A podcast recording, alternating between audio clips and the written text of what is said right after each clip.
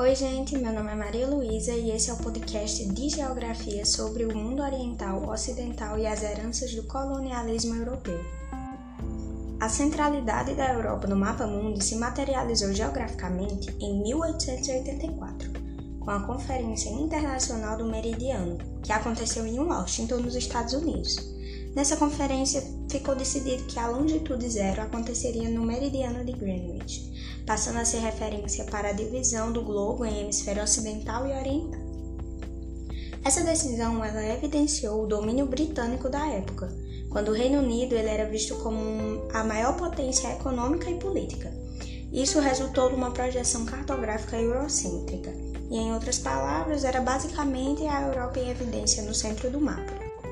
Para contextualizar o que foi essa projeção cartográfica eurocêntrica, é necessário saber o que é a cartografia.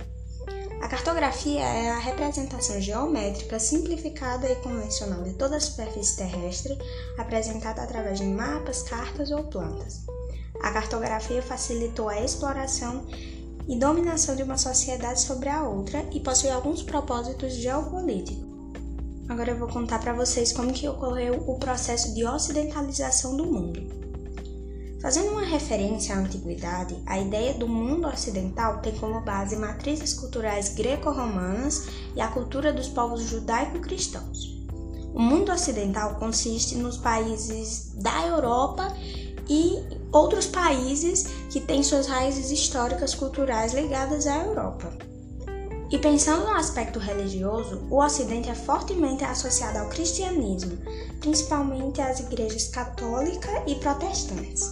Já do ponto de vista político e econômico, o continente europeu ele é o berço do capitalismo e do Estado Nacional moderno, que são duas importantes características do mundo ocidental, que depois da expansão colonial foram mundializadas.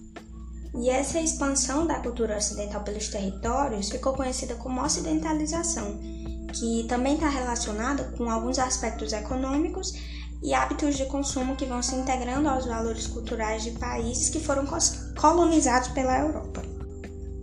No atual processo da globalização, as expressões sociedade ocidental ou cultura ocidental, elas são usadas para determinar um conjunto de hábitos e valores capitalistas distribuídos pelo globo, por meio de relações políticas, econômicas e sociais, e isso está imposto em quase todo o mundo. A definição de sociedade ocidental é uma ideia historicamente elaborada que ajudou a fixar o atual sistema econômico, o chamado capitalismo.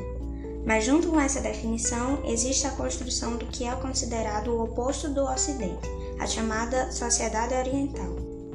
A sociedade oriental também é uma construção histórica, uma ideia construída pelo pensamento europeu desde a Idade Média, mas que só ganhou força a partir do imperialismo francês e inglês no século XIX.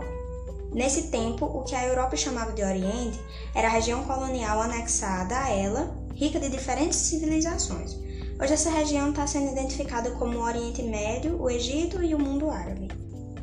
Os fatores de estranhamento dos europeus com as civilizações orientais e a construção do Oriente como lugar exótico residem nas matrizes culturais que ao longo da história predominaram no território da Ásia, como a árabe, a hindu e a chinesa. Essas culturas podiam possuir diferentes características de acordo com cada região. Foram as distinções culturais e religiosas que ajudaram a construir o conceito de Oriente para os povos europeus e asiáticos.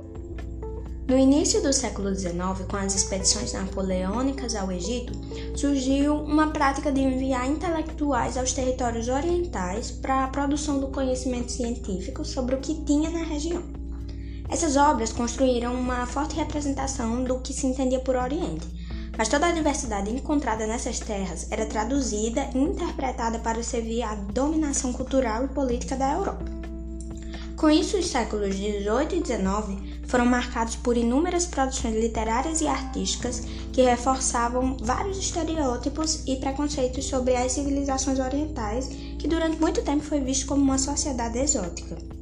As diferenças culturais entre o Oriente e o Ocidente também alimentaram o consumo do mercado europeu.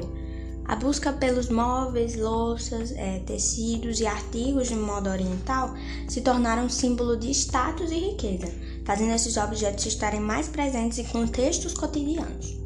O Oriente por muito tempo foi a fonte principal de riqueza. As rotas e trocas comerciais entre o Ocidente e o Oriente aconteceram desde a antiguidade. Durante o século XIX, a valorização de artigos orientais continuou, e a estética vendida desses objetos também alimentavam o imaginário sobre essa cultura oriental. Para finalizar o estudo sobre o capítulo, vou falar sobre as tensões no mundo contemporâneo. Como acontece agora na contemporaneidade em todas as regiões do mundo, os territórios do Oriente também são marcados por tensões, alianças econômicas, políticas e diplomáticas, além de diferentes processos históricos e mudanças sociais que podem refletir na geopolítica mundial. O uso do termo oriental pode abordar uma visão limitada sobre um extenso espaço geográfico com uma variedade étnica, cultural e religiosa. Essa é uma espécie de herança dos estudos orientalistas, que traduziam e interpretavam toda a diversidade das terras orientais para o Ocidente como se existisse uma única essência cultural. Nesse processo, pouco se considerava os vários povos e costumes existentes, além de colocarem a cultura oriental como inferior à cultura ocidental, sendo que o Oriente não é uma coisa só. No início do século XXI, o fundamentalismo islâmico presente no Oriente Médio ganhou mais destaque principalmente após os ataques terroristas que ocorreram às Torres Gêmeas em Nova York no início do ano de 2001. Nesse contexto, por exemplo, o adjetivo terrorista passou a, usar, a ser usado em muitas ocasiões como um estereótipo orientalista, enquanto o discurso sobre terrorismo e conflitos no Oriente Médio foram reduzidos a uma questão religiosa e principalmente associado ao Islã, sem de fato considerar toda a diversidade política, social e econômica da região. Outro exemplo é a crise dos refugiados, que tem sido muito debatida principalmente entre os países europeus. A vinda dos imigrantes para a Europa trouxe algumas questões. O aumento da xenofobia, movida pelo medo da presença dessas pessoas, gerarem consequências econômicas aos países. E com isso houve um aumento do discurso nacionalista na Europa, principalmente nos países que receberam mais refugiados. A intolerância e o preconceito passaram a fazer parte dos discursos políticos desses partidos europeus, nos quais reforçavam uma visão reducionista sobre os povos e religiões do Oriente Médio e da África. Concluímos então que o conteúdo estudado explica o aumento do conservadorismo no mundo e o reforço dos preconceitos. Obrigada por ouvir o episódio e até a próxima!